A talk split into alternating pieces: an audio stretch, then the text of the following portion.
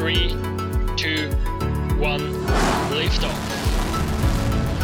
Bringen Sie Ihr Startup zum Fliegen mit den Tipps von startups.ch.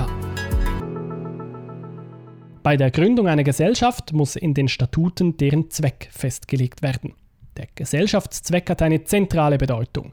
Nicht nur bei der GmbH und der AG muss er festgelegt werden, auch bei der Einzelfirma wird der Zweck des Unternehmens ins Handelsregister eingetragen. Für die Gründung einer Gesellschaft müssen Sie einen Gesellschaftszweck festlegen, der erlaubt ist. Ein widerrechtlicher oder unsittlicher Zweck lässt die Gesellschaft gar nicht erst entstehen. Für gutgläubige Dritte hätte sowas aber schwerwiegende Konsequenzen. Aufgrund des Vertrauensschutzes kommt es deshalb in diesem Fall nicht zum Dahinfallen der Gesellschaft ex tunc, das heißt von Anfang an, sondern die Gesellschaft wird liquidiert ex nunc, das heißt die Gesellschaft wird bis zur Geltendmachung des Mangels noch als bestehend betrachtet. Der Gesellschaftszweck kann für die Beendigung der Gesellschaft von Bedeutung sein.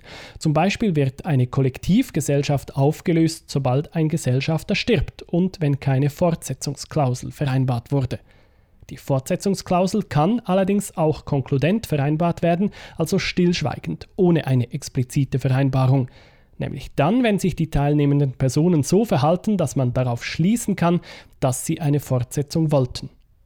Der Gesellschaftszweck ist auch eine Richtlinie für die Geschäftspolitik und verhindert, dass die Geschäftstätigkeit beliebig geändert wird. Eine Änderung des Gesellschaftszwecks ist möglich. Wie das geht, erfahren Sie in der nächsten Episode dieses Podcasts.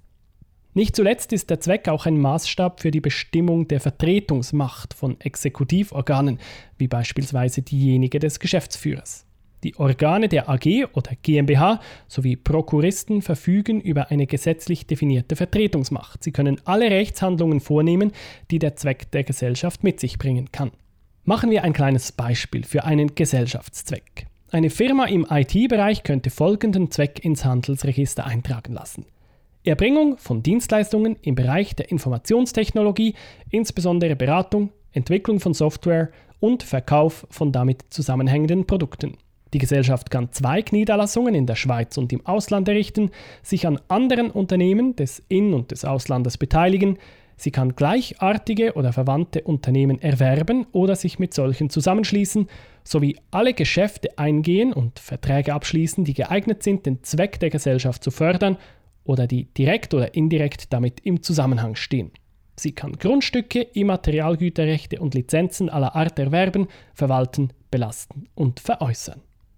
Ihre Firmengründung oder Umwandlung führen Sie am besten über startups.ch aus. Bei startups.ch werden Sie vor oder nach Ihrer Firmengründung professionell beraten.